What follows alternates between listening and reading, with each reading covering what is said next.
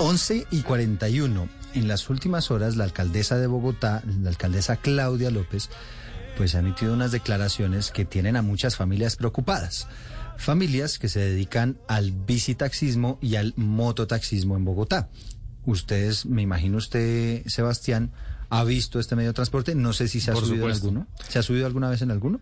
Sí, en mototaxi sí. En mototaxi también. Hay veces que, que eso da cuenta lo que usted dice, del déficit de transporte que hay, entonces aparecen todos estos ingenios, estas maneras de sobrevivir. recorridos cortos, llega usted a la estación de Transmilenio, necesita ir hasta, hasta su casa o hasta el otro lugar donde va a coger el otro bus y muchas veces esos trayectos cortos terminan cubiertos con este tipo de, de transportes. Y esa es la razón por la cual hemos invitado a Nicolás Correal, que es el subsecretario de Movilidad de Bogotá, porque la alcaldesa Claudia López dijo en un evento esta semana en la localidad de Bosa, le pide directamente a, la policía de Bogotá pues que estos vehículos empiecen a dejar de circular en la capital del país. Doctor, eh, doctor Correal, bienvenido, gracias por estar con nosotros. Gracias a ustedes por la invitación. Muy buenas tardes. Bueno, subsecretario, pues háblenos de los alcances que tiene esa, esa declaración de la alcaldesa Claudia López. ¿Hasta qué punto estamos hablando de que estos mototaxis que son tan populares, no solamente en, en esa zona de Bosa, sino en prácticamente toda la ciudad, hasta qué punto esas declaraciones significan que estos vehículos efectivamente van a tener que dejar de circular?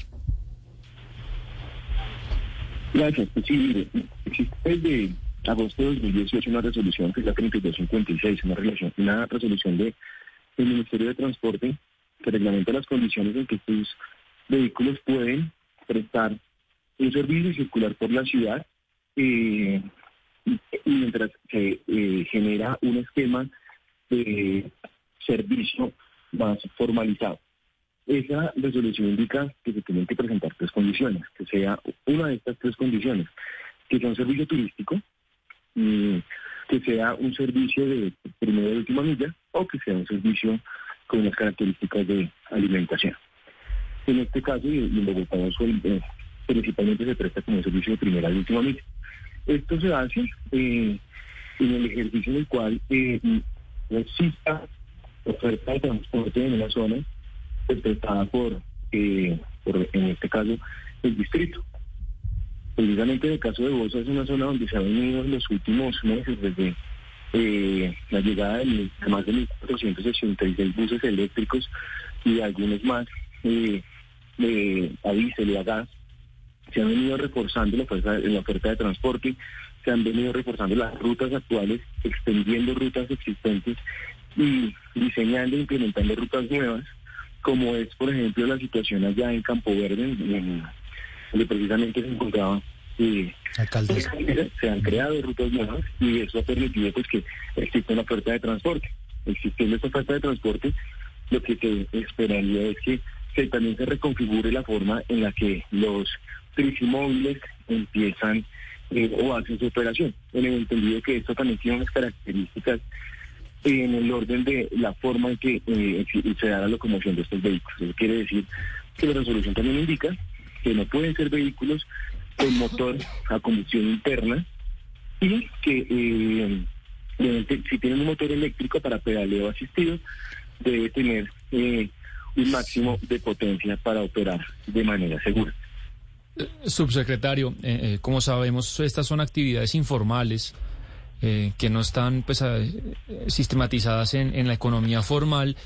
Eh, supongo que ustedes van a planear incentivos para que esas personas se trasladen a otro tipo de actividad económica o cómo realmente piensan ustedes, entre comillas, expulsarlos de, esta actividad eh, y que empiecen a hacer otras cosas. ¿Cuál sería el plan?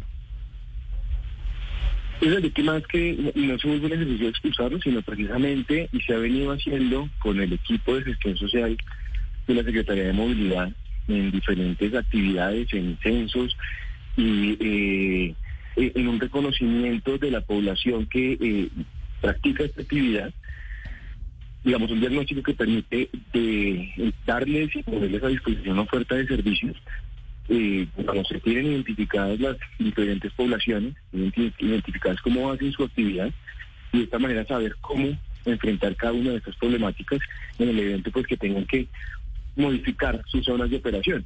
Eh, Esto pues seguramente tendrá excepciones en algunos casos que eh, no se puede llegar al 100% de, de la población, pero pues ese es precisamente el trabajo y el, el reto que se tiene en una ciudad que está en constante crecimiento y movimiento como es Bogotá.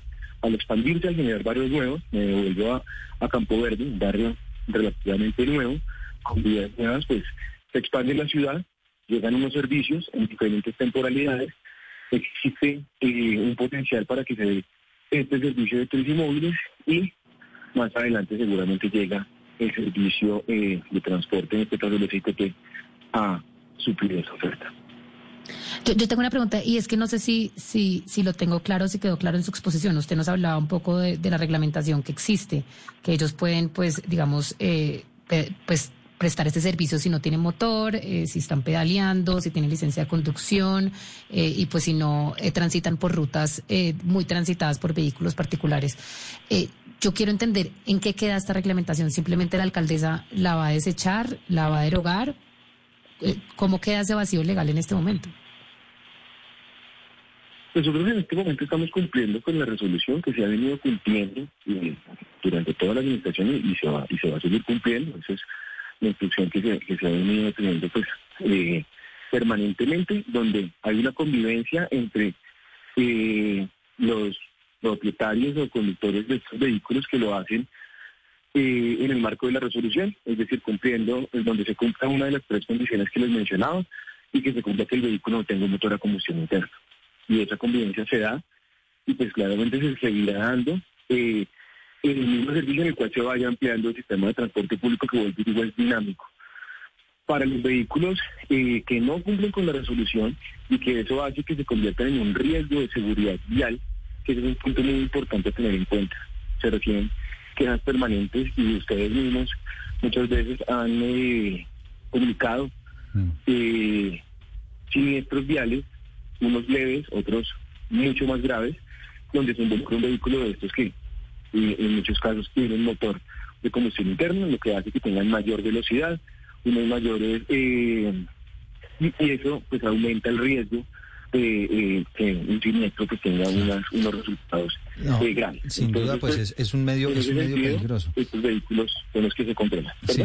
No, subsecretario, ¿qué, opciones les están brindando, les están ofreciendo desde el distrito a, esas miles de familias que, dependen de este negocio, que tienen hoy en día ese vehículo para prestar sus servicios mm, bajo el entendido de que tendrán que salir de circulación? Obviamente una de las opciones es quitarle el motor, pero si no, ¿qué otra opción les están ofreciendo en el distrito? ¿Algún programa especial o algo?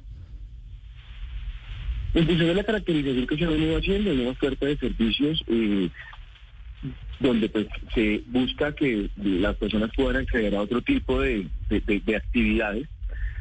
Eh, de todas maneras, la invitación también es que, y lo han hecho en muchas zonas de la ciudad, generen esa transformación de la forma en la que se, se da la propulsión al vehículo, que se transformen a un vehículo eléctrico. Hay zonas de la ciudad donde pues puedes venir y ver que existe esa convivencia, los vehículos pues trabajan con energías limpias, energías que hacen que los vehículos sean más seguros y de forma organizada pues pueda existir una convivencia entre los diferentes modos de transporte. Sí.